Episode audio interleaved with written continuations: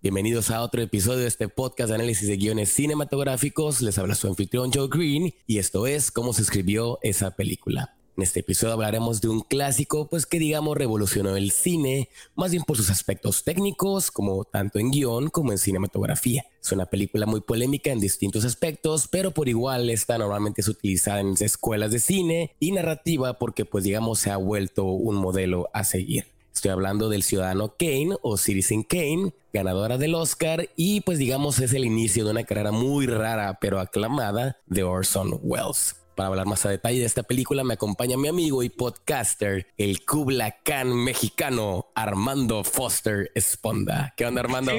Hello. ¿Cómo estamos? ¿Cómo sería, las, cómo sería tu, tu, tu respuesta así al nivel de Charles Foster Kane? ¿Eh? Charles Foster. Hello, hello. Un poquito más, más grave. I am. I am. Hello, everybody. I am here. No, una voz un poquito más. Eh, eh, eh, una voz más grave, porque ya sabemos que Orson Welles tiene ese tipo de voz bien pesada de hacer, ¿no? Sí. ¿No? Adelantados un poco, pero la, la, última actuación de Wells fue de voz, justamente para una animación, ¿sí te acuerdas? La de Transformers, ¿no? Transformers, él es el planeta. él es el señor planeta, carnal. Así para que sí, Peliculón también, ¿eh? La neta. Sí. Sea, sea lo que sea, es una caricatura que mientras más ha pasado el tiempo, mejor se ha puesto, sí. Ahora sí que ha envejecido de buena manera. Como pues como otra persona que digamos también ha envejecido de buena manera, pues ahora sí que vamos a presentarlo con bombos y platillos a otro Charles Foster Kane mexicano y más bien nuestro ilustrador mexicano favorito, pues este es Raúl, alias El Chulo Valdés. ¿Qué onda, mi Rulo? no sé cómo, no sé cómo tengo que saludar con una vocecita así como de hola, buenas noches. ¿Cómo se encuentran en esta acá de, de, de, de presentador nocturno? Buenos días, buenas noches. ¿Cómo estamos? Hoy vamos a hablar sobre Citizen Kane. Citizen Kane. Citizen Dildo. Ah, no, no, ese, ese es Vanilla Sky. Ese es Vanilla Sky. bueno, no sé si el, no sé si el rulo le digan a Citizen Dildo allá en, allá en, en... No, no, no, no, no, O sea, ubico la referencia, pero no, afortunadamente no. Le, le, le vamos a hacer así con el, el famoso Rosebud, ¿no? Ese, el Rosebud. Rosebud. Rosebud. Chulo Valdés. Exacto. Ok. Exacto. Es que la referencia. Cuando pues. quieran saber sobre mi historia. Oh. De hecho, curiosamente, mi primer acercamiento, digo nada más rápido para, para comentar, mi primer acercamiento con esa película, curiosamente fue un capítulo de los Tiny los Toons. Tiny Toons. Ajá. Que Plucky hacían, hacían, justamente armaban todo el relajo con Max Montana. Ándale, así con es. el tema de, de qué significaba una palabra. Ajá. Y justamente era eso, y era, y era tal cual Citizen Kane, y empezaba con el mismo intro, y Plucky era el que tenía con este Hampton, que era como este gordito, este investigador, eh, ¿cómo se llama? Y, ajá, sí, o sea, eran, eran, unos periodistas que tenían que resolver el uh -huh. caso. Y era, o sea, nos, era la versión para niños de Citizen Kane. Me acuerdo, yo me acuerdo de esa caricatura, sí es cierto. ¿Hubo algo así, así de los Simpson o no? O, lo, o los eh, Simpson los Simpson fue el, el, el, cuervo, ¿no? De, de, Edgar Allan Poe, ¿no? Exactamente, ellos hicieron el cuervo no, de Edgar Allan no, Poe. Para... El capítulo de, perdón que interrumpa, el capítulo de Mr. Burns, que con el oso, con, el, con Bubu. Es cierto. De es cuando cierto. la mataron, ¿no? Cuando mataron a, al Burns. Ese, parte, de, parte de no, esa, no, no, de no, esa no, serie, pero no. El oso, el oso Bubu el oso que tenía que al que final, recuperarlo. Ya, el oso de peluche, ya me acordé, sí es cierto. Que al final también se ve en el futuro y que en vez de simios son puros homeros. Qué loco. o sea, ya ves cuántas referencias no tienen. Pues el otro día hablábamos en, la de Batman contra Superman, pues el, momento Marta es, es referencia del, del, Rosebud. O sea, nada más que le cambiaron el, la, la, esfera por, la, por las perlas.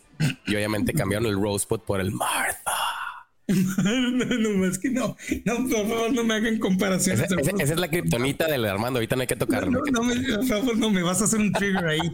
No, haberme comparado Rosebud con Marta es como que no, oh. no, me voy a levantar aquí, me voy a largar. A hacer como está ahí, me largo. No, y me largo. A, me largo y vas a escuchar, espérate, mis pasos. Y ahí va la puerta. Oye, Armando, a ver, pues, este, estamos, o sea, ahorita estamos contando el otro día de que vamos a elegir en una lista que sacaron este, pues en cierto punto la lista que vamos a empezar en las próximas películas son, se supone que son los 10 mejores guiones en la historia. Entonces, este, pues obviamente te pasé la lista y dije, elige una. Y ya sabía que exactamente ibas a elegir, pues, bien sabías el Ciudadano Kane, porque pues es de tus meros moles.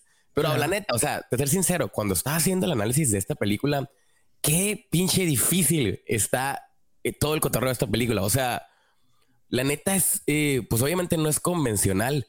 No. Pero poder identificar actos, poder identificar este, en ciertos momentos, plot twists o lo que quieras, la neta es bien difícil en esta movie. No, porque esta película no fue escrita con ese, con ese estilo. No, todavía yo creo que no existía. Podríamos decirlo. Y fíjate que, por ejemplo, o sea, si no vamos a hablar de la cuestión del guion en esta película, pues obviamente nos podríamos remontar a qué fue el 2020 cuando salió la película de Mank, ¿no? O sea, que en teoría habla del, del guion, pero no, pero lo curada es que no hablan de aspectos técnicos, sino habla obviamente de la, de la polémica. Pero, porque la neta, o sea, algo que me llevó a investigar esta película es que maneja algo que le llama la historia circular, o sea, es la estructura circular en el guion que en cierto punto la película inicia, digo, termina como inicia la película. O sea, si comparas, si pones en paralelo la imagen del, de, de Sanadu, terminan los dos, el Rosebud, este, el inicio con, la, con, los, con los protagonistas, qué significa, todo hace un match. O sea, es como que de la mitad en adelante es como si fueran regreso, pero obviamente el cambio de los personajes, pues es en el hecho de que no supiste que era el mentado Rosebud. Es a fin de cuentas, como dices, el, el McGuffin o el, plot de esta película. Pero está muy interesante, la neta, cómo, cómo, cómo, cómo se maneja. ¿Y qué año era? 41, cabrón. O sea, sí, sí, sí. Madre santa. Y yo digo, todavía no estaba establecido esto de hacerlo de tres, cuatro, cinco actos. O yo creo que me lo está pensando, sí, porque también una situación es que, pues, que nunca había escrito cine. Ándale, viene del teatro, fíjate. Viene del teatro, entonces lo piensa como una obra de teatro y aparte, pues la situación con Mankiewicz, que, que son personajes, personas muy distintas de cómo ellos se encuentran y cómo ven la historia. ¿no? Entonces. Y fíjate que, que Mankiewicz era más formulaico, ¿no? En cierto punto. o sea. pero, acuérdate que el primer. la situación con Mankiewicz es que realmente al principio no sale su nombre. Es decir, es la presión de Hollywood y muchas otras situaciones que hacen que Wells al final diga, ok, sí, Mankiewicz también está ahí, pero casi se la, se la quiso robar. Es decir, no, este es mío porque le hizo un chorro de cambios, es decir, hubo varias, varias situaciones con el guion que no se presentó lo que él quería. Inclusive creo que recuerdo que el primer nombre no era Kane, era Crane. Crane, sí. Crane. Y, y, es este Wells que dice, no, no, no, quiero que sea toda una sola vocal.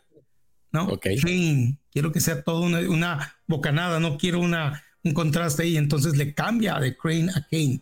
¿no? Pues ya ves que, que, por ejemplo, la película de Mank este, se basó mucho en el en la historia que sacó aquella crítica de cine, ¿no? Aquella analista de cine, no recuerdo el nombre, pero es, ya es que pues obviamente hay, como que dos bandos, ¿no? Los que apoyan a Mank, los que apoyan a Orson Welles, y pues obviamente había pedo político porque pues como lo mencionábamos, este vato no es una perita en dulce, el, Orson Welles. Entonces, este sí está como interesante ese, pedo del, el detrás de lo que fue Mank. Pero pues ahora sí que hablando de lo que es este Citizen Kane, pues, o sea, algo que sí me sorprende a mí un chorro es el hecho también de cómo pues manejas la estructura no lineal, O sea, es una película que para su tiempo era difícil hacerla no lineal. Es decir, normalmente las películas eran lineales y esta brinca constantemente en el tiempo.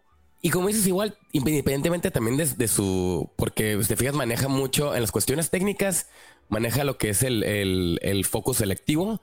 O sea, hay escenas donde la ves técnicamente y, ahorita creo que es súper difícil incluso replicarlas. O sea, la neta, o sea, el enfoque, este vato se agarró uno de los mejores genios fotográficos que había. Sí, es que la neta, o sea, si, si, si, si ahorita, el, ahorita cuando lo, mencionaba eh, Rulo, de que el primer acercamiento, yo la neta, cuando recién, la primera vez que miré esta película fue por allá del 2010, cuando entré a la carrera de, de, este, de medios audiovisuales. Y la neta, la primera vez que el primer acercamiento, la neta, me dio una hueva del tamaño del universo esta película. O sea, pues obviamente, pues yo estaba acostumbrado al cine hollywoodense pero al, cine hollywoodense me refiero a, al cine de Spielberg, al cine del Canal 5. Eh, ahora sí que yo era totalmente verde, ¿no? No, no precisamente un green, pero, pues, también o sea, es la realidad. la realidad es que es una película que también está diseñada para ser pesada, o sea, algo que también es muy importante. Y de hecho es muy chistoso porque os digo, por eso te lo, comento en este momento, porque yo siempre utilizo mucho el, ejemplo así tal cual. Citizen Kane es uno de mis mejores ejemplos. Cuando hablo de a la gente le gustan las cosas, o sea, que, la gente piensa que porque le gustan las cosas, esas están bien hechas, ¿no? Y siempre hago el énfasis que no, el hecho es que te puede gustar algo, pero no estar bien hecho. O sea, las cosas se critican ya cuando estás haciendo un desglose ya un poquito más, eh, no sé, como autópsico, ¿no? En cuanto a me gusta y no me gusta, en cuanto está bien hecho o está mal hecho. Justamente hace rato hablábamos de Rebelde, ¿no? Rebelde está pésimamente hecho, pero a Joe le encanta. Le encanta, le encantan las cosas Pero el ejemplo que utilizo siempre es Citizen Kane, que es como Citizen Kane es una oda, es una, es una, es una belleza, es, es, es, el epítome en muchos sentidos de lo que debe ser el buen cine, pero es muy pesada. Y a mucha gente no tiene por qué gustarlo. O sea, es como Apocalipsis Now. O sea, ver la versión de ocho horas de película no está chido en ningún universo. como, como igual, si te dices, oye, te voy a, te voy a hacer introducción al cine, vente, vamos a ver Odisea Espacial 2001. Ay, no, no lo vas a matar, va, a salir Oye, primera cita, ¿no? Imagínate. Así el, este panorama. Oye, imagínate este panorama, así el rulo, así con una morrita. Vámonos a la cineteca Pum, Madre, a ver buen cine. Vente, te voy a mostrar lo que es el verdadero Ven, te quiero enseñar. Cosas maravillosas. Maldita sea. y vamos a ver Citizen Kane. Mira, es una cosa. Yo, yo, yo, yo he experimentado esto porque una vez me, me acuerdo que estaba en una clase y les platiqué de Citizen Kane y y todos, ah, sí, hay que verla. yo, no, no van a querer verla, ¿no? Les platico para que en algún momento, cuando ya, y, y de tanta insistencia se las puse a la mitad del salón, se me durmió. ¿no? Estaban habla muy mal de tus alumnos, ¿eh? pero, pero pues no, no era una clase de. Era una clase de estructura de otras cosas, pero yo les dije, no están, es decir, no están listos para no amigable. No, no es una película amigable. Y, y te, te voy a decir una cosa, la primera vez que yo la vi, yo la vi en VHS, en una tele muy común, este, y aparte era al atardecer, le estaba pegando el sol al no alcanzaba a descifrar la mitad de la película. ¿No? No, no manches. Porque ya ahora también es otra, y ese es un muy buen argumento, ¿eh? antes, de, antes de seguir, que aunque la fotografía es excelsa, también hay que recordar que por la época era, era pionera. Entonces también tiene muchos ejercicios que ahorita, o sea, ya no pueden ser tan impresionantes. Por ejemplo, uno de los más impresionantes es el de la ventana, que es cuando entra en la primera escena, ¿no? Que ves la, ventana de fuera y luego apagan la luz y luego la vuelven a prender y estás adentro. Es muy bonito ese, ese, eh, como esa transición. Eh, pero al final del día, eh, realmente pues son efectos que, que, funcionan, eh, son efectos prácticos, ¿no? Y esa, esa narrativa que tenía al principio cuando abre, o sea, ah, por ejemplo, ahora que estábamos justo haciendo el análisis, vi el inicio y era como, no manches, no me acordaba que tenía un golfito, que tenía un lago, que tenía este rollo de los animales exóticos, como que no me, nunca me hizo sentido cuando era pequeño ver la película y ver al changuito ahí gritando, era como, ¿por qué? Pero ya después, ah, claro, es que era súper excéntrico su castillo.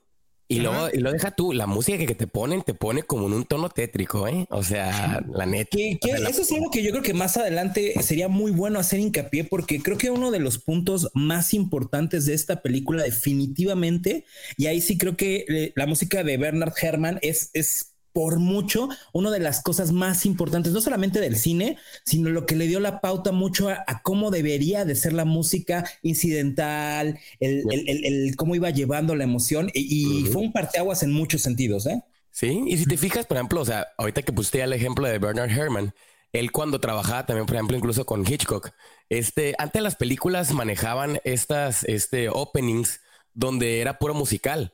Y en cierto punto esto se decía que era como una, un resumen de, la, de los tonos de las músicas que va, a, que va a llevar toda la película. Entonces, o sea, como que se te predispone para saber qué, a qué vas a enfrentarte, pues. O sea, cosa que la neta, o sea, ahorita ya, por ejemplo, el cine, las introducciones ya murieron. Ya no hay créditos de introducción en la mayoría de las películas. Ya no, ya no te lo hacen. Ajá. Entonces, o sea, como dices, estos detallitos ayudan mucho porque, pues, eran, digamos, más acentuadas la, la música pero por otro lado también, en cierto punto, esto llevó a que muchos directores abusen de ella y lo hagan en cierto punto este, efectista. O sea, el mejor ejemplo es Christopher Nolan con Hans Zimmer. O sea, ponle mute a una película de, Nolan y va a perder un chorro de, pero un chorro de fuerza. algo muy interesante de esta película que, que, este, es si alguna vez ustedes han escuchado el audio track de justamente Roger Ebert, que Ebert hizo una tesis de esta película muy interesante. Eh, él está diciendo algo muy importante es que él comenta que esta película para 1941 era como si tú estuvieras viendo Star Wars. Los efectos especiales que inventaron para esta película jamás se habían utilizado. Entonces eso de la ventana era algo inusual, algo nunca antes visto y era un efecto especial que cuando dice cuando, cuando primera vez la gente lo vio es como que ¿cómo lo lograste? ¿No? Esta película tiene, utiliza muchos efectos especiales que a lo mejor para nosotros ahorita es como que se vean súper antiquísima, pero en su tiempo era como ver eh, la edición digital. Sí. Entonces, este, pero si te fijas, o sea, hoy, te fijas, o sea, lo que estamos hablando, ya hemos pasado hablando es de cuestiones técnicas. O sea, más que nada en la, en la, en la cuestión visual, ¿no? Pero yo siento que la neta, o sea, otra cosa, otra de las cosas que, que está menospreciada de esta película, pues más que nada es lo que vamos a hablar hoy, el guion. O sea, siento que no se ha enfocado mucho porque hablamos de Citizen Kane y hablamos de cuestiones de cinematografía, de dirección, de artistas, pero yo lo que siento que sí está en cierto punto menospreciado de esta película es el guion y la neta, yo soy, sincero, es la, la, película con más he batallado para poder identificar ahora sí que las, las, las cosas, ¿no? Y aquí les hice una propuesta, o sea, a lo mejor va a haber una persona que siga a escuchar el, una escucha que escuche el podcast y diga, sabes que yo tengo una propuesta diferente de cómo se estructura la película, ¿no? Yo la manera que la encontré fue en cinco actos, este, porque en cierto punto también es una historia de tragedia, no es precisamente una historia tipo eh, Shakespeare, pero sí se remonta en que, como lo mencionabas, él viene del teatro y el teatro también en esa época manejaba también mucho lo que era este, la, historia de cinco actos. Entonces, este, se las puedo resumir en el hecho de que el primer acto es el intro del conflicto, qué onda con el Rosebud, o sea, porque a fin de cuentas eso es el plot, ¿no? O sea, el, investigar qué chingado significa Rosebud. El segundo acto viene siendo como el Rising Action, que viene siendo el, el buscar el Rosebud, o sea, la investigación. Inicia con, con el hecho de buscar todas las entrevistas, básicamente las personas que conocen que conocieron a Charles Foster Kane, la cuestión de su diario y todo eso, y eso nos llevaría en cierto punto a lo que vendría siendo el clímax. obviamente también está encuadrada porque el personaje principal podríamos decir que serán los investigadores, pero de repente la película se da a un punto donde ya nos está dando la línea principal con Charles Foster Kane. O sea, vimos, vimos ya en cierto punto también el, pasaje de, desde que llega al, diario, al Inquirer, Inquirer se llamaba, ¿no? Inquirer el, el Inquirer, ajá. Y luego de repente, pues llegamos en el tercer acto, llega lo que sería el clímax, que viene siendo cuando se tiene la contienda política, que se lanza para ser gobernador. ¿De qué estado, eh? No, no, no, no, no, no, ¿qué, era este estado, eh? ¿En qué estado estaba? Estaba en Nueva York, ¿no? sí, es Nueva York. Sí, debe ser Nueva York, debe ser Nueva York. Sí, Entonces, y luego se fijan, después del tercer acto, viene lo que el cuarto acto es el falling action, como en cierto punto la bajada. O sea, aquí ya se considera la caída del personaje que viene siendo obviamente pues este el, abandono, o sea, el, este, pues obviamente cuando pierde la contienda política, este, pierde lo que es la aceptación de las personas, del público, pierde a su esposa, pierde a su hijo, y pues en cierto punto le, se queda con la, pues con la, con la amante, que viene siendo que se casa con la, con la actriz, con la cantante, para que luego a fin de cuentas ella también termina abandonándolo. Y obviamente, pues la resolución en el quinto acto viene siendo la muerte de Charles Foster King, y, acuérdate que también, no sé decir, pierde, pierde su esposa, pierde su hijo y pierde a su mejor amigo. Sí, ándale también. Sí, es una pérdida por excelencia. ¿Mande? Es una, es una historia de pérdida por excelencia. Por excelencia. Totalmente, totalmente. Entonces, es, como el, hecho de llegas a la, punta y pum, vas en caída. E incluso él es una, es como diría una, una, crónica anunciada, ¿no? Porque al principio le dice su, su este, su asistente, no recuerdo el nombre del, del, de la persona esta que, que era su, este, el que lo crió. ¿Cómo se llamaba? No recuerdo el nombre de la, de, la persona este que le dice. El banquero, el, Dueño, el, Dueño, del banquero. ándale. Era un banquero que era, eh, pueden decir, como el, gerente de lo que es el que cuida el dinero de su fortuna, ¿no? Es que además, bueno, eh, digo, nada más para hacer no, era, rápido. ¿Eh? Ah, no, era Thatcher, Thatcher, Thatcher. Ajá, lo que pasa es que, digo, para hacer referencia rápido de la historia, porque aquí sí es importante en esta parte, y es algo que mucha gente ubica poco, es que en realidad el banquero descubre que hay dinero en la parte, en la casa de los, o sea, de, la familia de Citizen Kane. Entonces, eh, cuando encuentran el, dinero, los papás deciden deshacerse del niño para disfrutar el dinero. Y entonces él le dejan al niño al banquero. Entonces él es el que lo educa, que al final del día, pues es el que lo hereda. E, en ese caso, años que tomara. Es, es tanto dos cosas. Lo, que yo me quedo con la idea de que la mamá, la mamá eh, le deja el banquero al niño porque quiero que lo educa para poder utilizar bien el dinero y también porque el papá lo golpea. Sí, y, si te fijas, la, dinámica del papá era de que al principio muy, muy interesado, ¿no? De que, oye, pero yo también soy su hijo. Y ya cuando vieron que le iban a una frase como que, ah, pues que le vaya muy bien, ¿no? Que le vaya bonito al niño. O sea, sí, yo soy su padre, yo también tengo que decir. Entonces el banquero dice, ay, les vamos a estar dando mensualmente tantos miles, ¿no? Bueno, si es para el mejor del niño, está bien, ¿no? y en cierto punto, este es el, uno de los problemas principales de este, de este personaje, pues es ese, ese trauma de la, de la, infancia que tiene con sus padres, o sea, con las figuras de, de autoridad, que en cierto punto lo que él buscaba era amor. O sea, si vamos a decir que eh, lo que quería, la, la ambición, de Charles Foster Kane a lo largo de la película es que la gente lo quisiera, es que la gente lo amara. No, pero obviamente a su manera. Ajá, creo que también uno de los puntos más importantes y es algo que te establece es que, ah, ok, la película creo que se puede hablar de, desde dos formas, ¿no? Una como una crítica social, finalmente, o sea, y esto es una parte como muy importante que, pues, que este hombre Orson Welles tenía contra William Randolph, ¿no? O sea, hay, un tema muy interesante ahí de una crítica social, ¿no? Y eso creo que es una parte muy interesante que podemos como, como hacer énfasis al ratito, ¿no?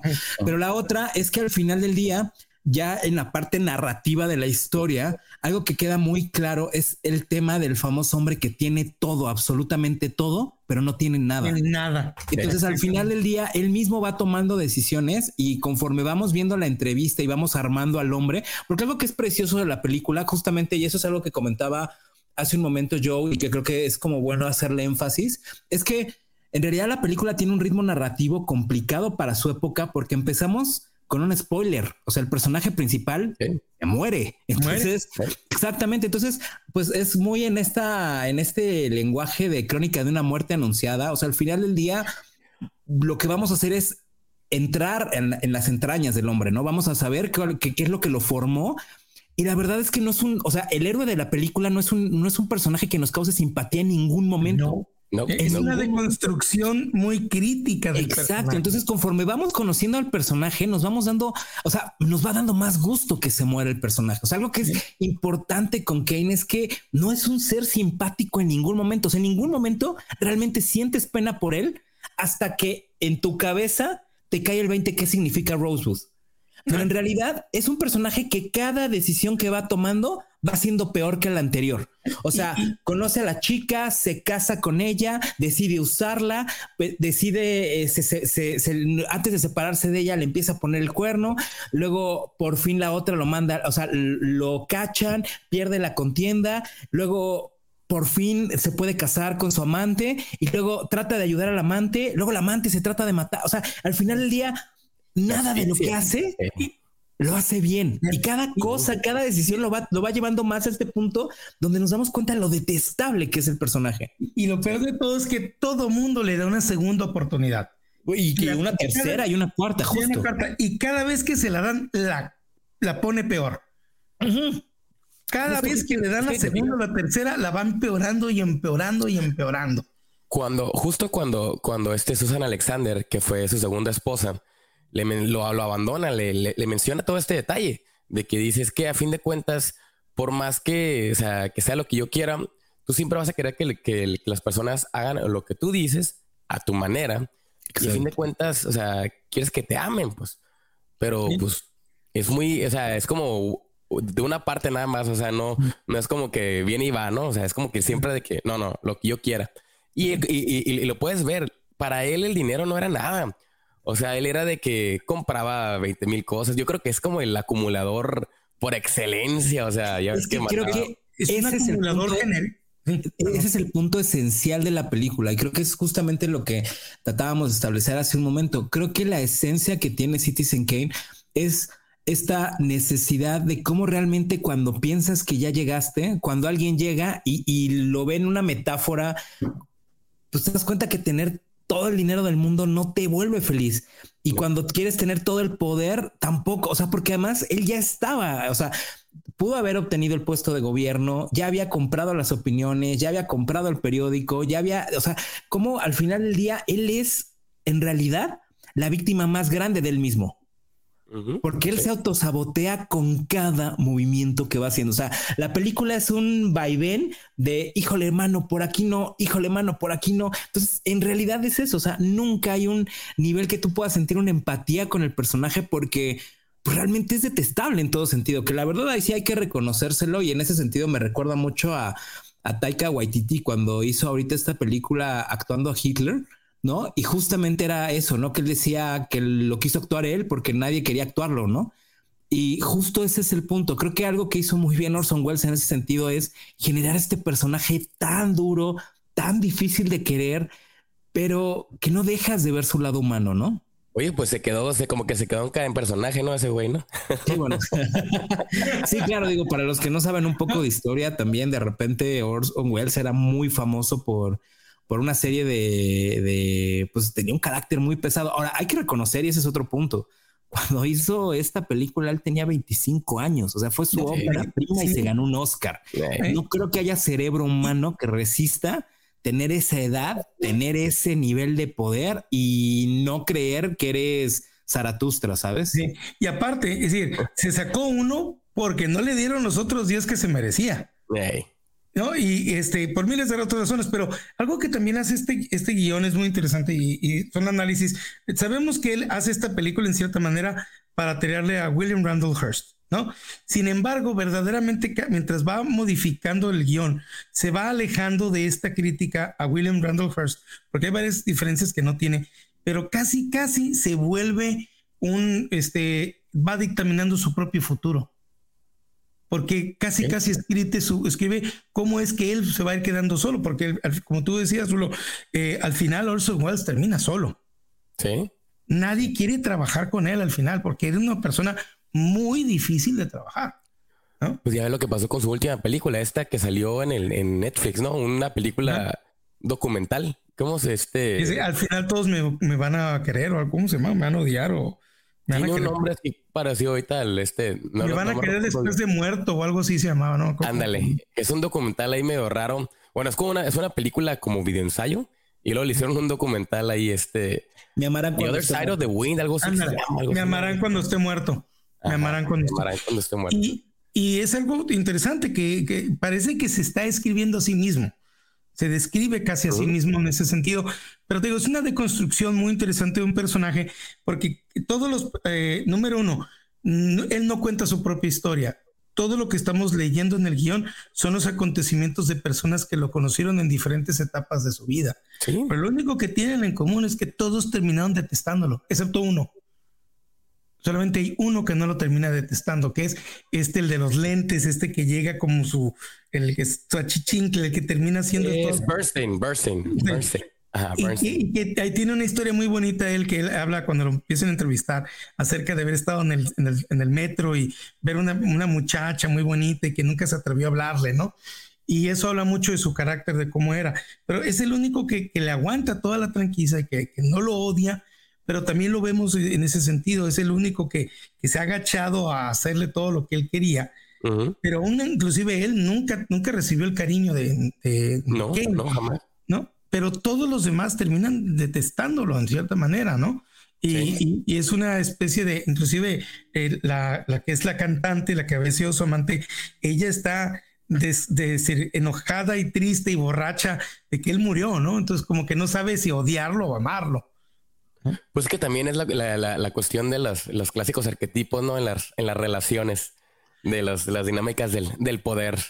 Pero pues este, imagínate, o sea, ¿qué persona sobrevive a, Charles Foster King? O sea, sinceramente, ¿no? Entonces, eso se nota en los, en los, en las entrevistas. Se nota en cómo hablan de, de, él, todos esos detallitos.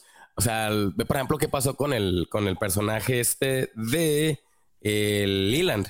Este Leland, que, que pues, fue el que a fin de cuentas terminó siendo despedido cuando hizo esta crítica negativa, ¿no? Pero a fin de cuentas, o sea, su vida, pues sí se vio afectada por lo que pues era un magnate de este, de este tamaño, ¿no? O sea, la neta, o sea, yo puedo pensar qué sería si conociera a alguien como Charles, Charles Foster Kane. Pues obviamente, imagínate cuántas historias no te puedes aventar. Pero fíjate, por ejemplo, ahorita. Creo que aquí justamente es importante hacer el énfasis en, ya como tal en el personaje este de William Randolph, que creo que es justamente una de las cosas que fueron como un parteaguas, porque, o sea, finalmente él fue el que se encargó, digo, para la gente que no sepa, esta película o sea, sí fue muy claro que estaba inspirada y basada en la vida de este personaje. Por eso también ahí es como muy chistoso este lenguaje de cuando el arte finalmente sí está siendo panfletaria, porque al final de una u otra manera sí está tratando de mandar un mensaje. O sea, esto que estamos hablando, o sea, como narrativa y como, y como parte del arte y como parte de la película y del guion, realmente tiene mucho énfasis en poder desarrollar una historia que al final del día nos hable de lo que es la pérdida de la inocencia, ¿no? Porque al final ya digo, spoiler, o sea, al final del día Rosewood es justamente eso, o sea, es, es, el representativo de la inocencia perdida de este personaje, ¿no? Y estaba inspirado totalmente en, en, en este otro eh, personaje histórico, que es el William Randolph Hearst, que pues es finalmente el creador de la prensa amarilla, ¿no? Sensacionalista, y que además pues es un tipo que la verdad es que era muy famoso por por ser el famoso, o sea, fueron los primeros americanos que empezó a establecer mucho este tema del famoso cuarto poder, ¿no? Y que inclusive en algún momento dado tuvieron ahí que ver en la Revolución Mexicana en su momento, porque pues era gente que apoyaba a Porfirio Díaz, ¿no? Y era gente que en su momento después apoyó a Huerta, ¿no? Entonces, o sea, sí hay un momento importante, o sea, sí, sí estamos hablando de, de un magnate, o sea, es el equivalente a la película de no sé, a esta película de Social Network o algo así. O sea, finalmente sí hay una referencia. Y creo que Social Network tiene mucho el mismo, el mismo espíritu, ¿no? Es como el ciudadano Kane de esta generación en ese sentido, ¿no? O sea, al final del día. Tienes toda razón. Tienes toda razón. Es un imbécil, ¿no? O sea, y es, y eso es creo que importante hablarlo porque también el arte en este caso funciona como un poco en un momento de denuncia, porque digo, algo que es importante también mencionar es que en su momento Citizen Kane fue una película a la que le fue mal en taquilla. O sea, salió. O sea, y es bien, bien, son esas ironías hermosas de la vida, porque ahí es cuando el arte sobrevive y no importa lo que pase, al final del día, la película se volvió uno de los pilares más grandes del cine norteamericano. Curiosamente, porque en Francia le fue muy bien.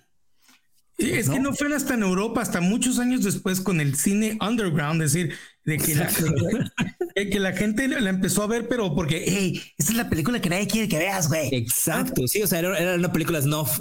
Ajá, sí, esta película los gringos la censuraron, va atracción quemar, y nomás quedan como cuatro copias, entonces eso la gente la empezó a ver y, y se empezaron a dar cuenta de lo bueno que era la película. Es por eso que, el, que la película del santo y el vampiro y el sexo también es Sí, sí, sí, de hecho.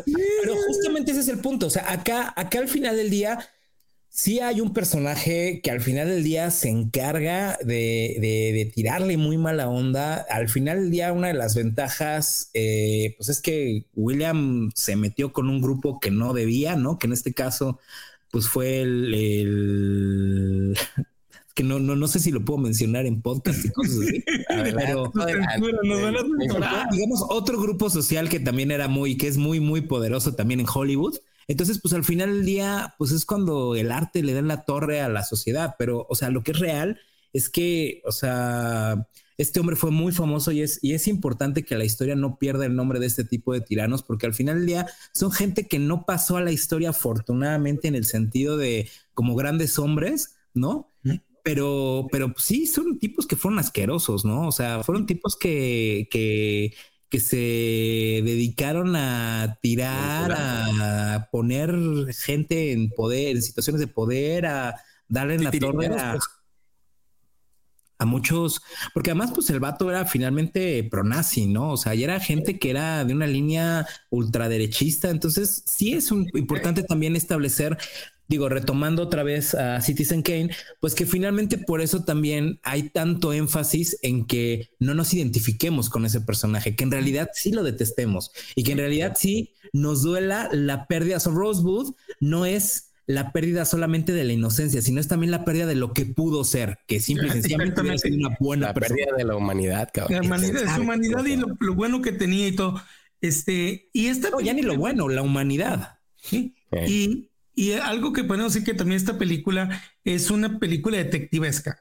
Tiene su parte noir. Claro. Es la, manera, es la manera que, que, que va avanzando la película. O sea, como lo dices Armando, de que en el sentido de que los detectives, en este caso, vienen siendo los periodistas que están investigando y se van pista por pista.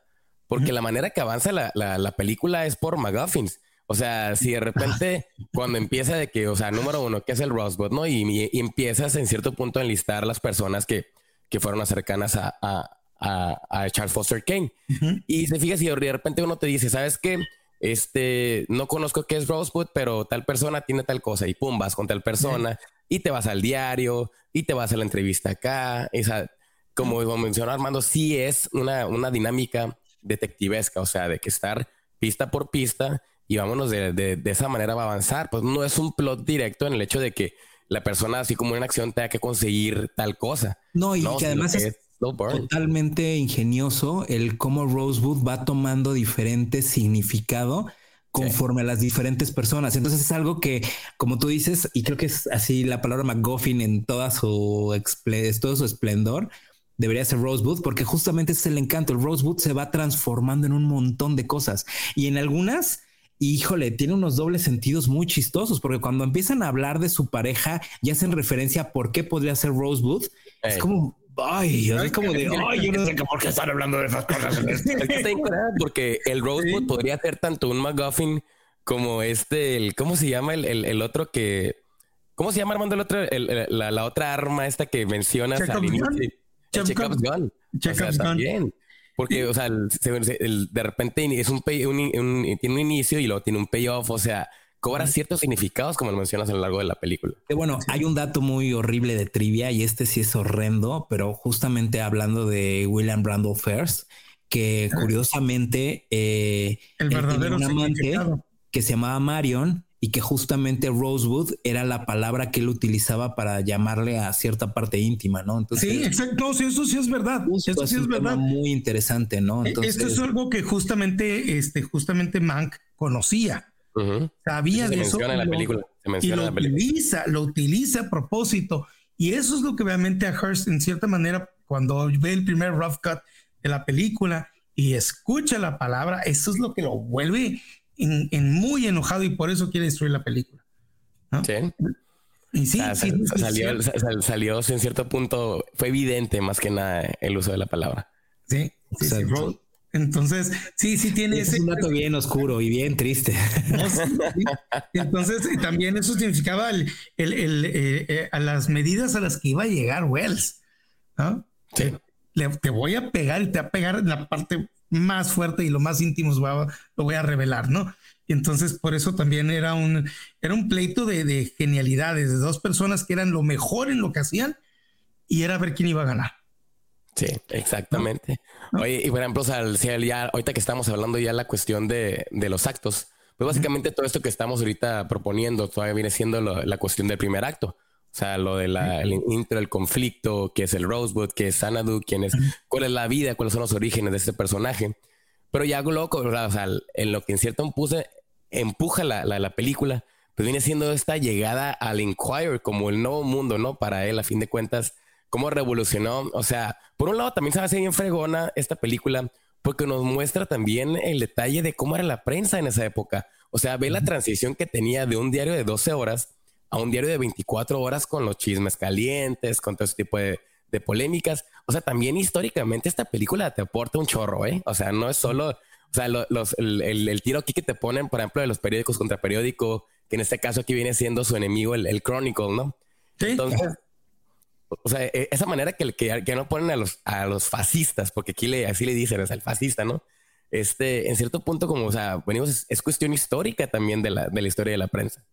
Y algo que, que, va poniendo, él empieza con, como siendo muy idealista empieza con muy buenos ideales, una juventud en donde él quiere ser la voz de quienes no tienen voz, él quiere ser ese periódico que va a representar los... Según él, bien filántropo, ¿no? Según ah, él. Sí, bien filántropo y hasta lo hace, porque dice que cuando le dice el banquero, ¿entiendes que estás quebrando? Estás, cada año pierdes.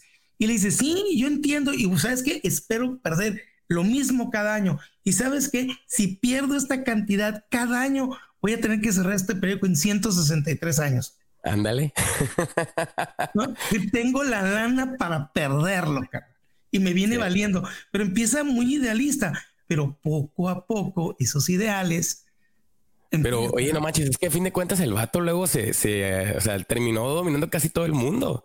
O sea, tengo el dato de que eran, eran 37 diarios, dos sindicatos, una cadena de radio. Este tenía, ¿qué más eran? Este, las, las grocery stores, o sea, las tiendas, de, las primeras tiendas departamentales, así como el Oxxo, de cuenta? Las tenía, fábricas de papel. O sea, el vato tenía apartamentos, porque también se metió en la cuestión de, de los bienes y raíces. O sea, el vato gobernaba el mundo, pues. No manches. Sí, sí, y te acuerdas, hay una, igual, y vamos viendo cómo lo empieza a, decir que mientras más poder va teniendo, también este poder lo va tergiversando porque hay una parte que vemos que llega, que está, recibe un, un, este, un recado de un reportero que tiene en España y que le dice, oye, digo, está en Cuba, le dice, estoy en Cuba, no hay guerra, no hay bronca, todo está precioso, y él le dice, escríbele el regreso, tú, tú nomás encuéntrame la narrativa y yo te daré la guerra. La, guerra de España contra quién eras? ¿Contra, Estados Unidos? Estados Unidos, sí. Que al final es la razón por la cual Cuba termina siendo como queda, ¿no? Sí. Sí, fíjate, o sea, eh, empiezas a ver ya la, manipulación. Entonces, te fijas, básicamente todo el segundo acto, podríamos decir que es esta llegada a su nuevo mundo, donde ya empieza en cierto punto a mover las cuerdas, pues ya empieza de titiritero. Y pues obviamente pues llega a su primer compromiso con esta muchacha que es Emily Monroe Norton, que viene siendo la sobrina del presidente. Obviamente, ¿no? Tenía que tener su, su lado ahí medio, medio torcido. Y a fin de cuentas, o sea, está en Corea porque a lo largo también de este acto, la esposa es como antagonista del mismo, porque ahí se ven el choque idealístico que tienen entre ellos, o sea, de la cuestión de la familia, todo esto, porque es una esposa con carácter, ¿eh? No es una, no es una morra que se ve. Que además también es un, es un personaje raro para la época, ¿eh?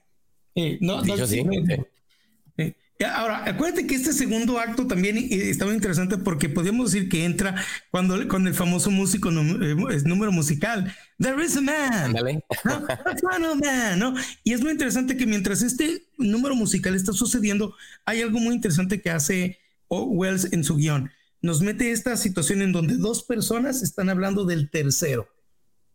¿Te acuerdas? Mientras él está bailando, Nilan y el otro que es eh, sus dos amigos le está diciendo, oye, a ver, estos nuevos ejecutivos o estos nuevos editorialistas que nos traemos, ¿son de los ideales de, de, Kane? Y el otro dice, no, no, no, pero los vamos a modificar. Los vamos a moldear. Los vamos a moldear. Y él dice, ¿y cómo sabemos que ellos no lo van a moldear a él? Y eso es lo que pasa. Sí. Y es el inicio del segundo acto, pero es un segundo acto de foreshadowing. Sí. Muy bien oh. interesante. ¿Mande?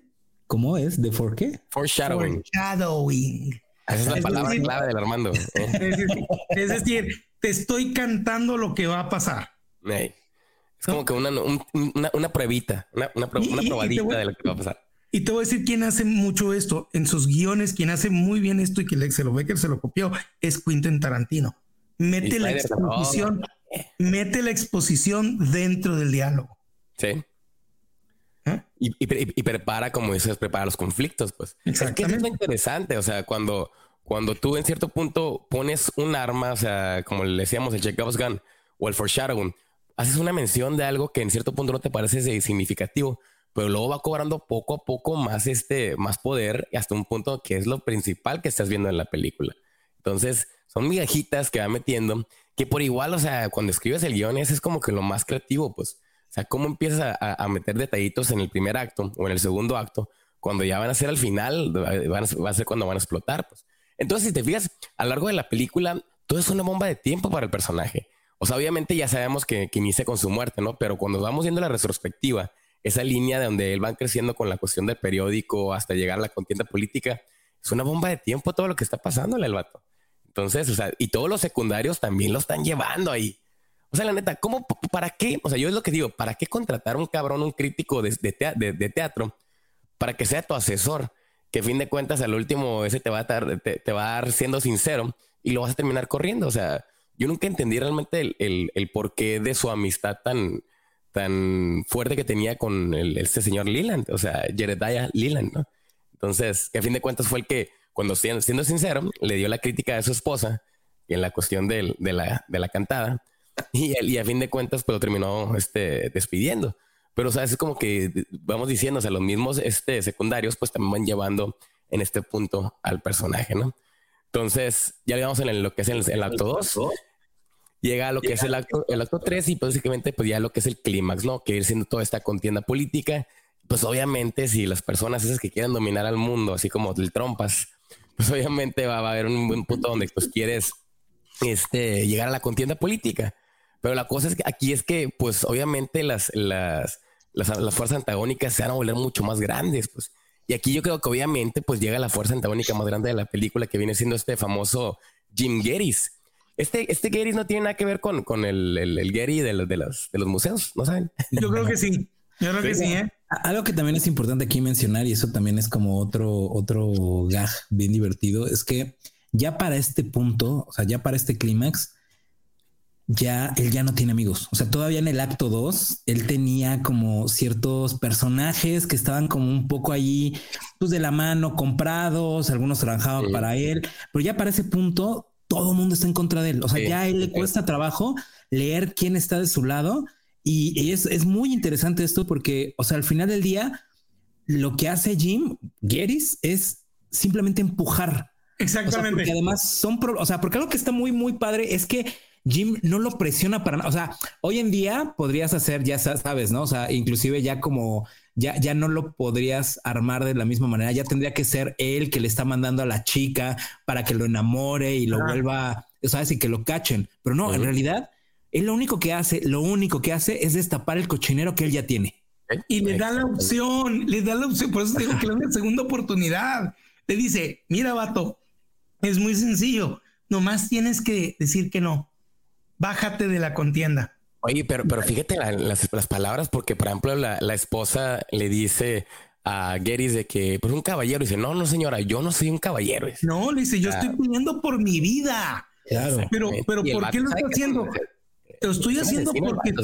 Sí, pero le dice, lo estoy haciendo casi se dice, porque su esposo me está haciendo tener que pelear así. Sí, porque lo ha destrozado por, el medio de los periodistas. Me has hecho la vida tan imposible que me estás empujando a esto. Pero antes de llegar a eso, quiero que, no sé si ustedes se dieron cuenta de esto, pero la, en la noche que él conoce a, la, a esta muchacha que se va a convertir su amante, yo no sé si ustedes ah, saben por qué la conoce. ¿Se, acuerdan que la, escena y, el, y el dolor de muelas? Bueno, no, ella tiene un dolor de muelas, pero ¿por qué él está en la calle? ¿Ustedes nunca se preguntaron eso? Y esto es un análisis que yo hice. Ah, sí, porque lo manchan, ¿no? Porque, porque lo ensucian. Pero ¿por qué está en la calle? La pregunta es ¿qué está haciendo en la calle? Él iba a una bodega. Eh, cuando, cuando le dicen, hay una bodega donde están todas las cosas de tu mamá, de tu casa. Ah, claro, claro, claro. ¿A dónde crees que va? Va a agarrar el Rosebud, va por el Rosebud, pero se encuentra con ella. Con Susan. Exactamente, él ya estaba solo, ya no tenía nadie, entonces, ¿qué está haciendo? Va en camino a la bodega a encontrar su juventud, a encontrar su esencia, pero se desvía. Ah, eso, ah, y qué bueno, perdón que te interrumpa, Armando, pero esta es una de las partes más importantes. Algo que también tiene mucho esta película y que es una cosa que en ese momento en el cine no era tan clavada, es que tiene un montón de semiótica. O sea, tiene un montón de escenas donde, o sea, de hecho la primera escena cuando ves el reflejo en el lago del castillo, bueno, del, del, edificio, ¿no? Que pues, en realidad es un castillo, lo ves boca abajo. Entonces, sí hay mucho lenguaje semiótico con referente a cómo cada imagen es bien poderosa. O sea, cada, cada situación que va sucediendo es justamente eso. Y, y por eso esto que dices es tan bonito, porque al final del día es justamente eso. Cuando él tiene estas oportunidades de reencontrarse con su juventud, conoce al amante. Exactamente. Entonces, hay, un lenguaje semiótico ahí bien bonito, porque además es, él la conoce, pero bueno, digo, para dar el contexto, él va saliendo y entonces pasa un carro y lo mancha. Entonces ah, Susan le ofrece que vaya a su casa a limpiarse. es, un acto muy bonito por sí, mismo. O sea, el lenguaje narrativo en, muchos sentidos y la semiótica que está incluida en todo eso es preciosa. Y entonces esta película, por eso el guion es, es, majestuoso porque tiene niveles y niveles. Cada vez que tú la ves la película te va descubriendo algo nuevo. Hay, hay un chorro de niveles dentro del guion, de, ahora sí, easter eggs escondidos.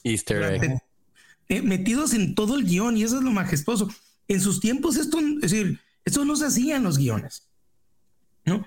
Pero sí, de repente un día estaba yo viendo y entonces volví a escuchar esa parte cuando dice, ¿qué andas haciendo? Y dice, es que iba a la bodega, que eran de las cosas de mi mamá. Y Inés, un día así me quedó el lámpara, güey.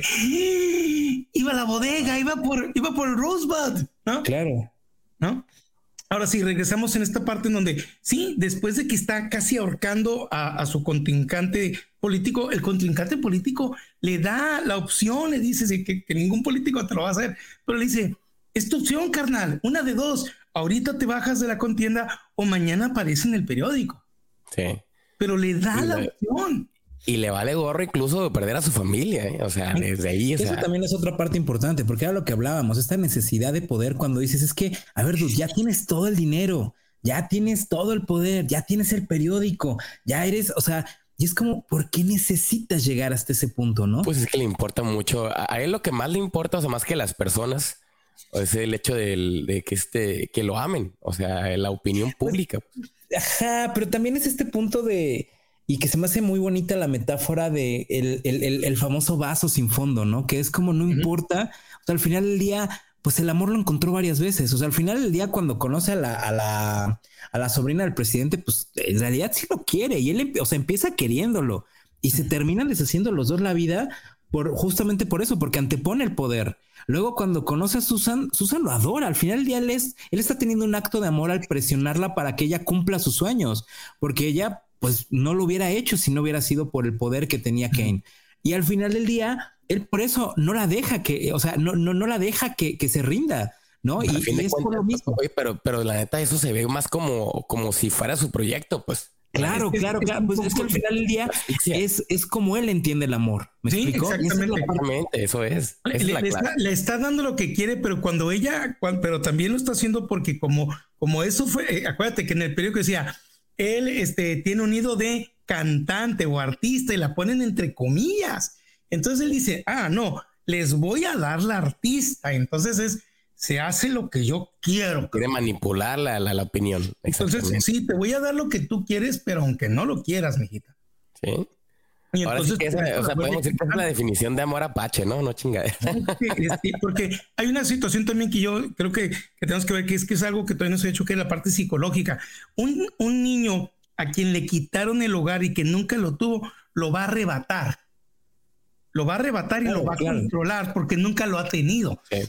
¿No? Entonces, este por eso él no entiende a Susan. O sea, al final del día le está dando la oportunidad y le está pidiendo que la arrebate. O sea, le está diciendo, a ver, dude, ya estás aquí. O sea, nadie te va a regalar nada. Y ella no aguanta la crítica. O sea, justo es esta cuestión del soñador que piensa que no quiere enfrentarse a su sueño porque piensa que todo el mundo lo va a abuchear y el otro es así, bueno, y que te abucheen, o sea, al final ya no importa y tú te vas a mantener porque se lo dice en un punto, o sea, tú, tú vas a seguir haciéndolo, entonces pues eso rompe a Susan totalmente. Es súper fuerte esta parte. A mí se me hace muy interesante porque justamente establece mucho la poca empatía que tiene Kane por sobre todas las personas. O sea, varias veces tiene la oportunidad de detenerse y decir, mira, ya, estamos bien, podemos ser felices, porque cuando se casa realmente se ve feliz. Sí. O sea, por fin ya se separó de la esposa. Momentitos, pues así, ¿no? Claro, porque además, inclusive la oportunidad que tiene cuando se le cae todo el acto político, o sea, cuando Gettys lo, lo, lo descubre, pues al final del día pareciera que él obtiene un respiro. O sea, es como, ah, ok, ya, ah, por fin me puedo separar de mi esposa sin bronca, ya no tengo la presión de la, de la, de la, pues de la, de la contienda electoral, ya no están encima de mí y de todas maneras es, o sea, es como, como 10 formas de cómo autoflagelarse solo, ¿no? Casi, casi. Y, vemos este, digo, este, este, control que está teniendo, inclusive se ve como cuando por fin ella la, la pone a cantar y llega el momento en donde tienen que aplaudir. Él casi quiere controlar el aplauso, ¿no? Es decir, se levanta y empieza a aplaudir y aplaudir. Esa, toma se ve, se ve muy, muy, este, muy cabrón. O sea, él, sus ganas de decir como que aplaudan cabrones, así todo. Van a aplaudir porque yo digo, ¿no? Y entonces, este, todo eso es la manera como él quiere controlar el mundo y es como él piensa que lo van a amar, ¿no? Y se lo dice el Nilan, se le dice, tú quieres el amor, pero lo quieres a tu manera, bajo tus reglas es que no hay otra. pero, estas escenas y ese guion, ¿eh? es, que el guion y las palabras obviamente está construido de tal manera que tiene miles de significados. Y por eso te digo, esta película yo la, yo la veo constantemente y mientras no la puedo ver mejor porque siempre le, le algo más. Este, esta es, esta es la película que más veces he comprado y que más veces he perdido. Eh, ni, me digas eso, Armando, porque me duele cuando cada que me cuentas. Sí, no, decir, entonces, y, no, y es algo interesante porque por tanta gente que no le gusta, ¿por qué la has perdido tantas veces? ¿no? Sí, sí, dicen que están, si hemos dicho que es una película pesada de ver, ¿por qué la estoy perdiendo cada vez? ¿no?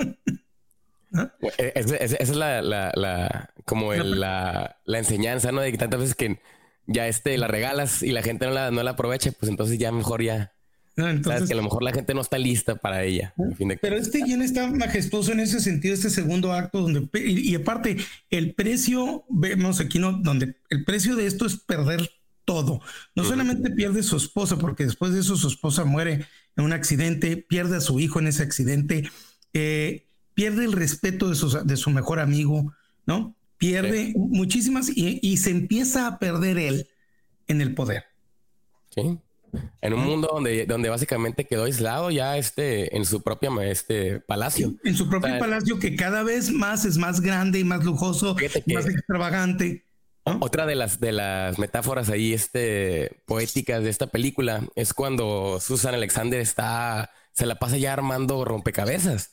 Porque están, o sea, en cierto punto es el, la película es un rompecabezas. Es tratar de entender qué onda con el Rosebud, qué onda con el, con el, con lo que era esta, pues qué está pasando en la mente de, de, Charles Foster Kane.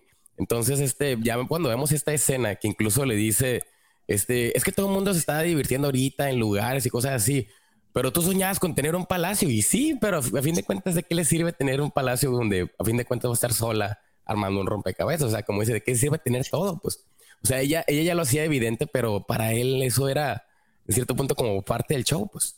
Entonces, a fin de cuentas, o sea, sí podemos decir casi, casi este, caer en esa pérdida ya de, de, la, de la humanidad que tenía este personaje, ¿no?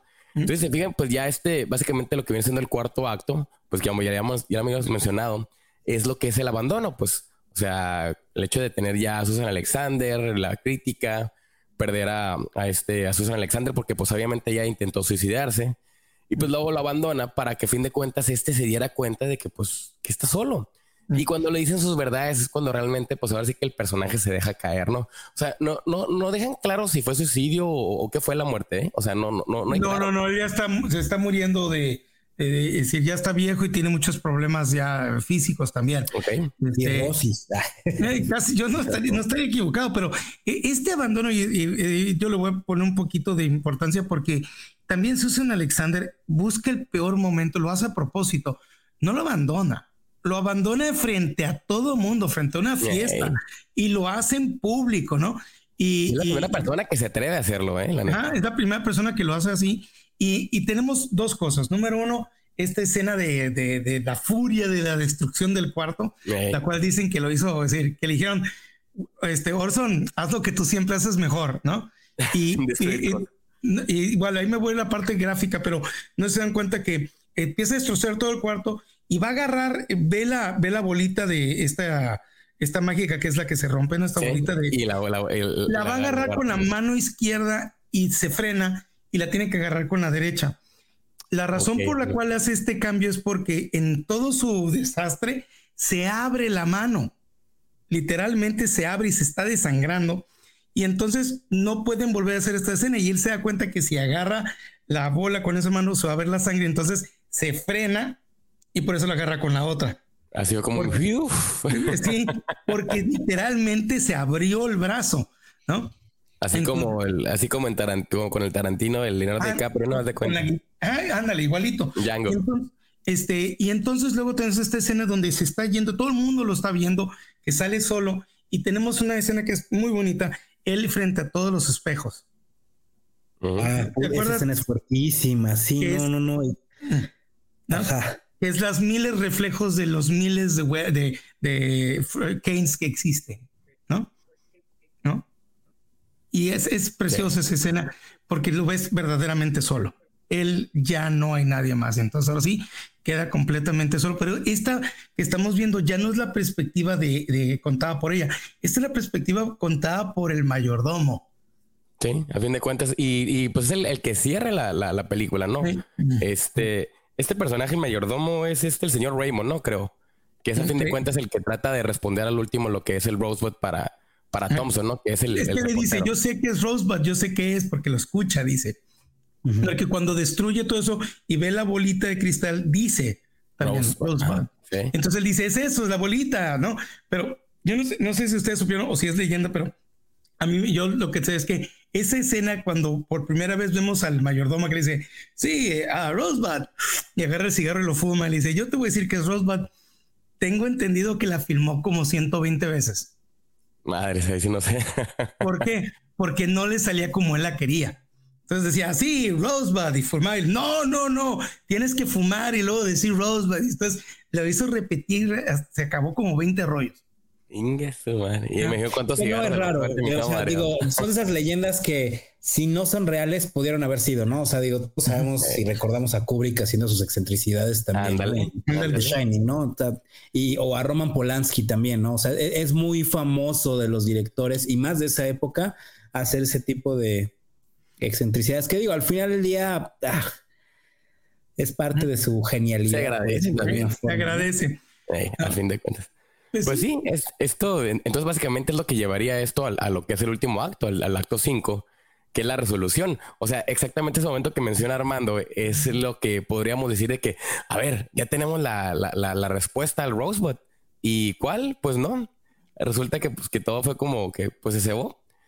No sabía precisamente qué era el Rosebud. Y este, en cierto punto, pues podemos decir como que es esos finales casi inconclusos. En el hecho de que, pues, oye, pues, ¿qué era? O sea, ¿qué, era el Rosebud? Y este, y podemos ver obviamente aquí pues todo este detalle de que en, la cuestión técnica de que pues ven toda la fortuna, todas las, este, pues todas estas estatuas, todas este, el detalle que, manejaban, para que el último, pues en cierto punto la última toma de la película, pues ¿qué es? Vemos este trineo, porque a fin de cuentas ya nos, dan a entender que fueron ya para el, al almacén a tener todo ese detallito de, de las cosas de la infancia. Y están quemando este famoso trineo que es donde menciona que dice Rosebud. O sea, nos da una idea. O sea, porque la neta, o sea, si a lo mejor la primera vez que lo miras, te dices de que, ah, entonces lo que quería era el trineo. Pero entonces ahí es donde tú dices, pues échale un poquito más de coco. Se trata de pensar en la cuestión este, poética, filosófica también. Entonces, porque al principio él inicia jugando con ese trineo y ese trineo en algún punto tiene esta escena tan bonita de la nieve, ¿no? Que se va escuchando. Que se, ándale, que se va pasando el tiempo y, se va como acumulando, pues.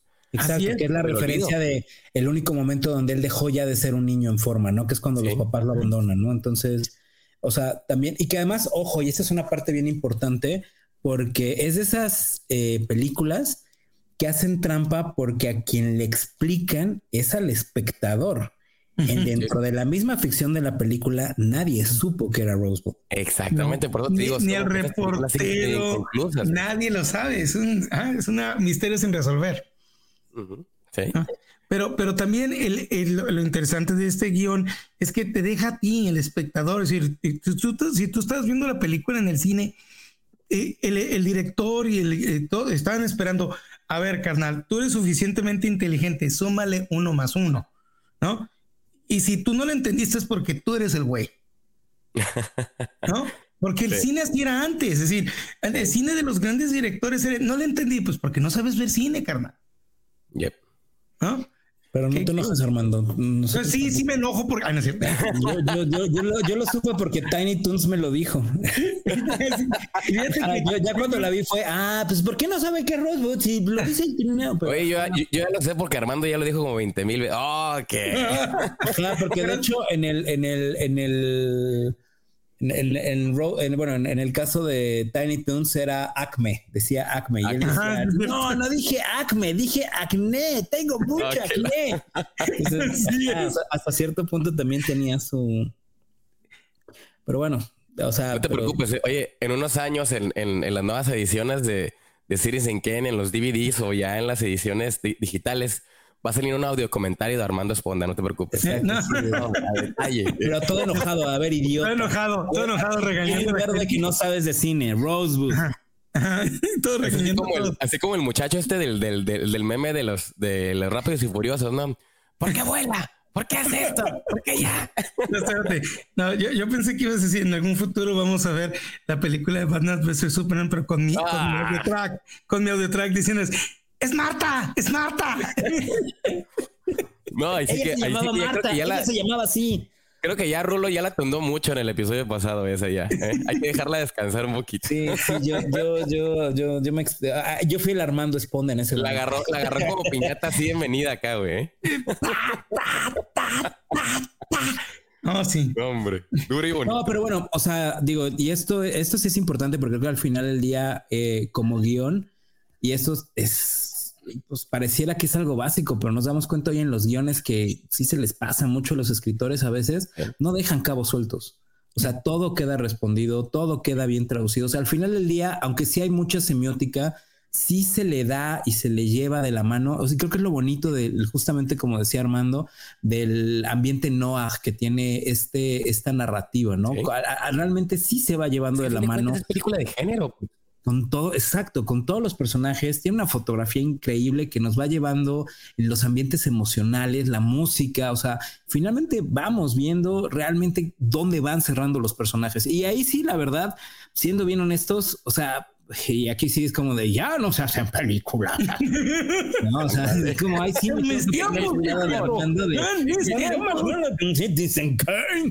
Sí, entonces o sea, es una realidad y la verdad es que ahí es donde hay que voltear otra vez a ver de repente un poco de este cine, porque me pasó el otro día que estábamos viendo eh, cómo matar a un ruiseñor, How to Kill a Mockingbird. Ay, qué preciosa película. escuchando el, el, exactamente el suspiro de Armando. Y justo es eso, o sea, son películas que hablan de temas bien fuertes y, y, no dejan nada a la imaginación, cubren todo lo que están diciendo. Y la verdad, las actuaciones híjole, Gregory Peck, hijo.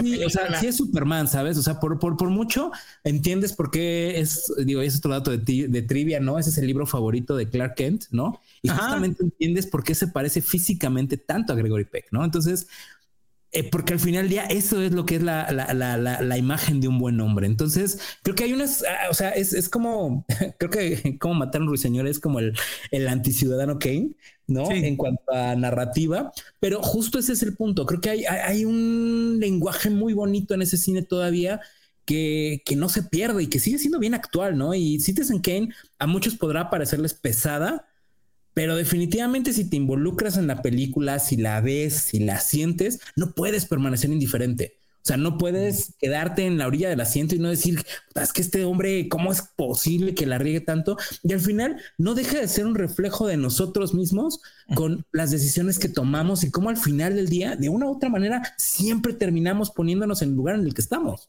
Entonces, hay una metáfora ahí muy bonita con respecto a cómo funciona el guion que la verdad es que es muy cerrado. Los personajes nunca se traicionan a sí mismos. Nunca Citizen Kane deja de ser el imbécil completo que es, ¿no? Y todos los demás personajes van tratando de sobrevivir al huracán que es este hombre, ¿no? Entonces creo que... ¿Mm?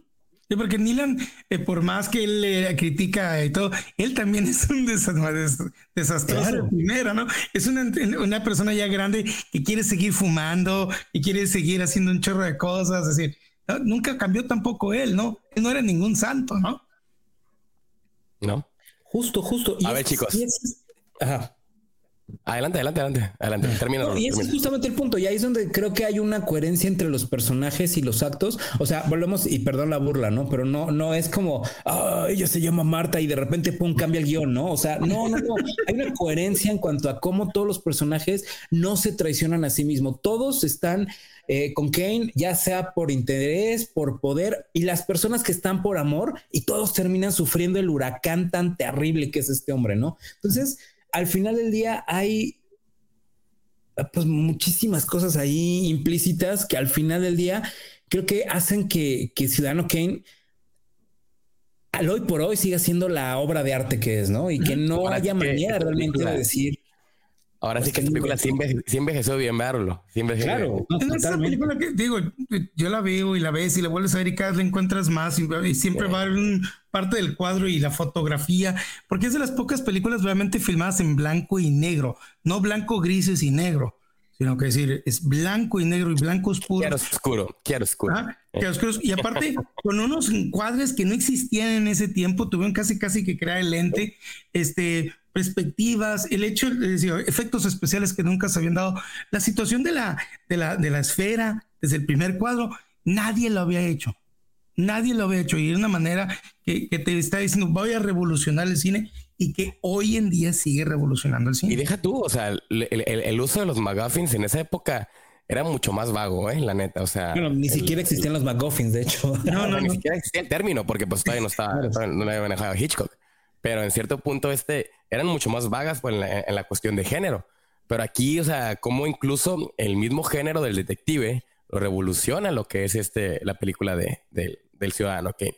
Entonces sí, sí, este, sí podemos decir que esas son como que las, enseñanzas más grandes que tiene técnicamente, o sea, ya si nos referimos a la cuestión de guion.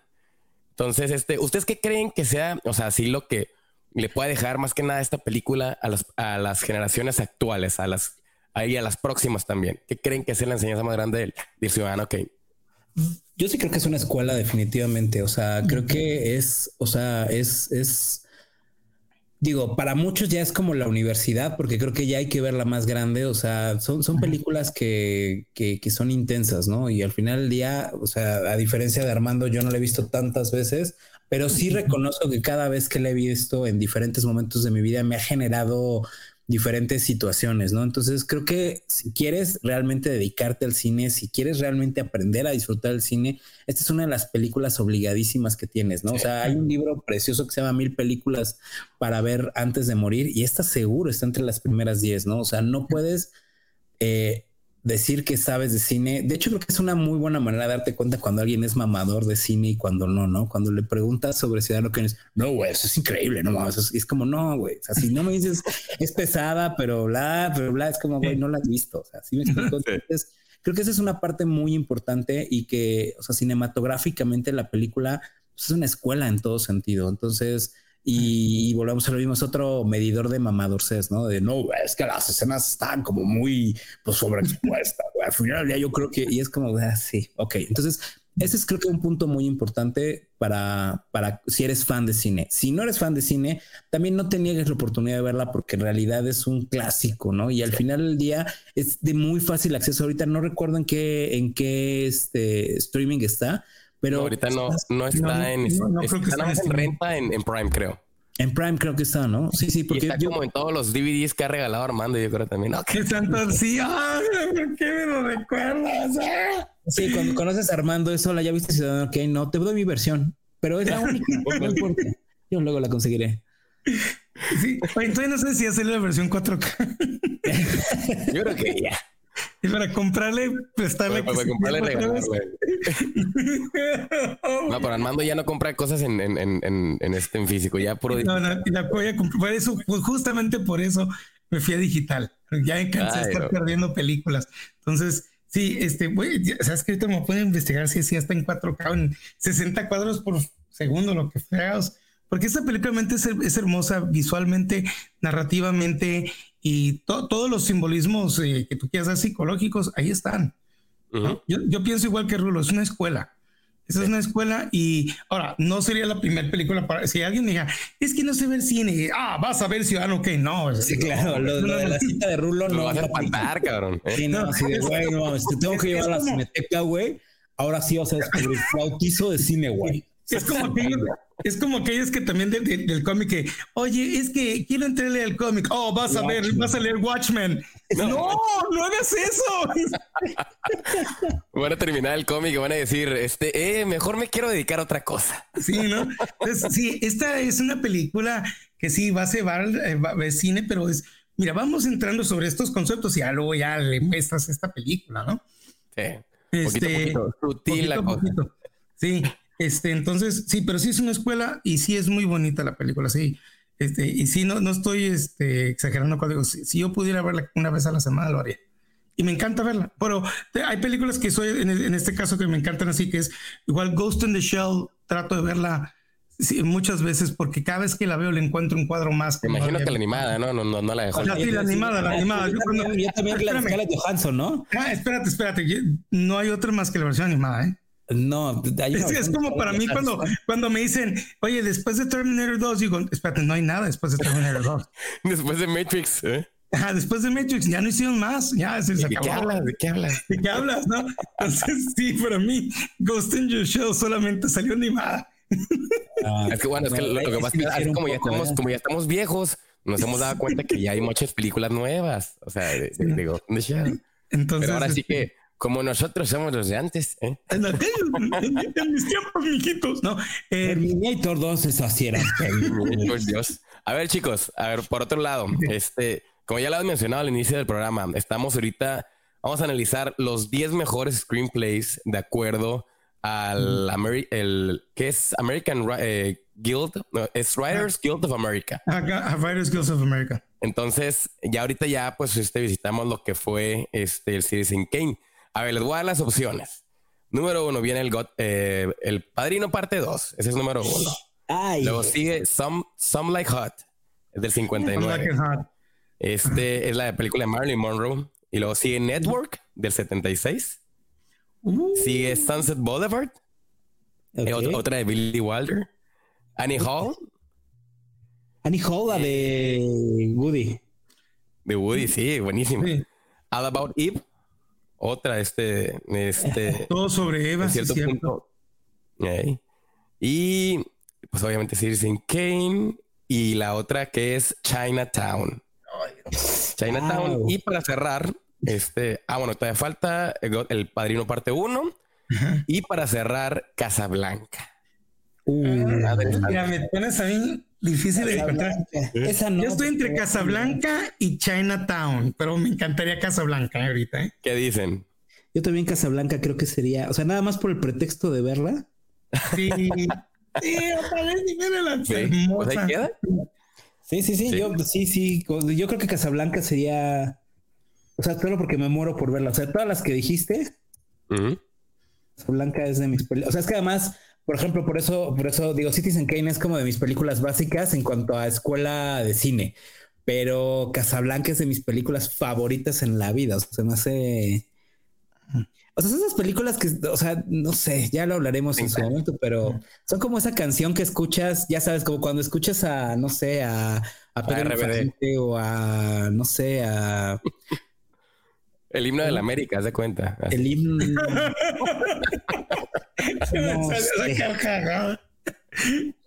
no, sí, yo iba a hablar de Agustín Lara y no encontraba el himno. como Agustín Lara, como escuchar a Agustín Lara, es cierto.